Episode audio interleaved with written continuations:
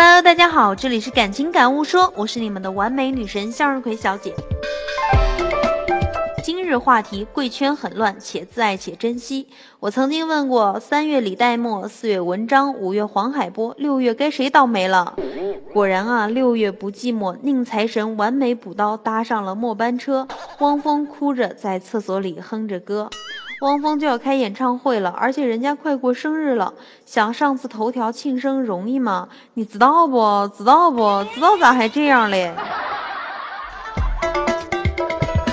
二零一一年四月二十三日，宁财神曾经发过一条微博，他说：“今天有媒体问我怎么看待明星吸毒。”我说别人的事儿我不了解，但如果明天是二零一二，我会马上把每种毒品尝试一遍。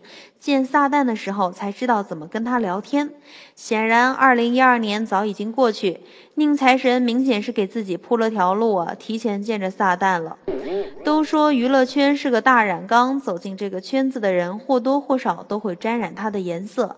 从明星的忏悔中，我们总会听到各种理由：时尚、好奇、社交。找灵感，这些真的非得通过毒品来完成吗？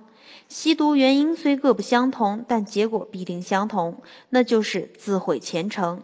不知道大家看过吸毒前后对比照片没有？眼袋深重，无精打采，人不像人。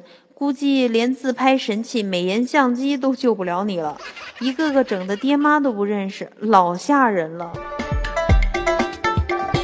二零一四年娱乐圈年度大片《监狱风云》开播啦！导演张元协，编剧宁财神，主演黄海波，主题曲演唱者李代沫，共同体验北京监狱生活。同时，也敬请期待下期《非诚勿扰》，神秘嘉宾将花落谁家？